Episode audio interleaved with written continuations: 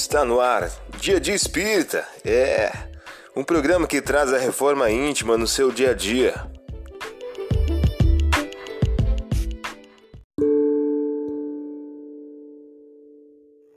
Pensamento do dia. Uma mensagem de André Luiz. O título de hoje traz a seguinte questão: Infelicidade. Um tipo comum de verdadeira infelicidade é dispor de tempo para acreditar-se infeliz. Se você aproveitar o tempo a fim de melhorar-se, o tempo aproveitará você para realizar maravilhas.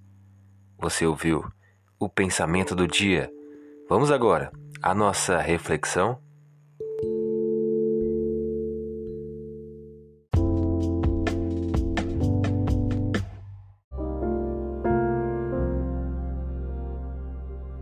Olá, hoje é dia 24 de março de 2022.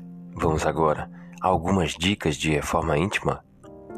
Para anunciar os cativos a sua libertação e aos cegos o recobramento da vista, para libertar os oprimidos, para pregoar o ano das graças do Senhor e o dia da retribuição. Enrolado de novo, o livro ele o entregou ao ministro e sentou-se. Toda a gente na sinagoga tinha os olhos fitos nele. Disse então: Cumpriu-se hoje esta palavra das Escrituras que acabais de ouvir. Lucas, capítulo 4, versículos 19 ao 21. Sugestão para sua prece diária: prece pelos ateus e pelos materialistas. Agora vamos refletir? A misericórdia foi dispensada deu Jesus alguma coisa de sua bondade infinita. Cumpriu-se a divina palavra. Se os interessados não se beneficiarem com ela, pior para eles. Emmanuel, em o livro Caminho, Verdade e Vida.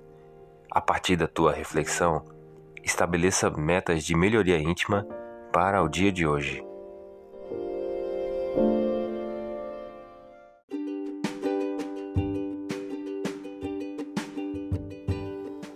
E aí, está gostando do nosso momento Reforma Íntima? Quer adquirir a sua agenda eletrônica da Reforma Íntima? Ainda não baixou? Acesse o link abaixo na descrição para adquirir logo a sua agenda. Uma produção da Concafras PSE.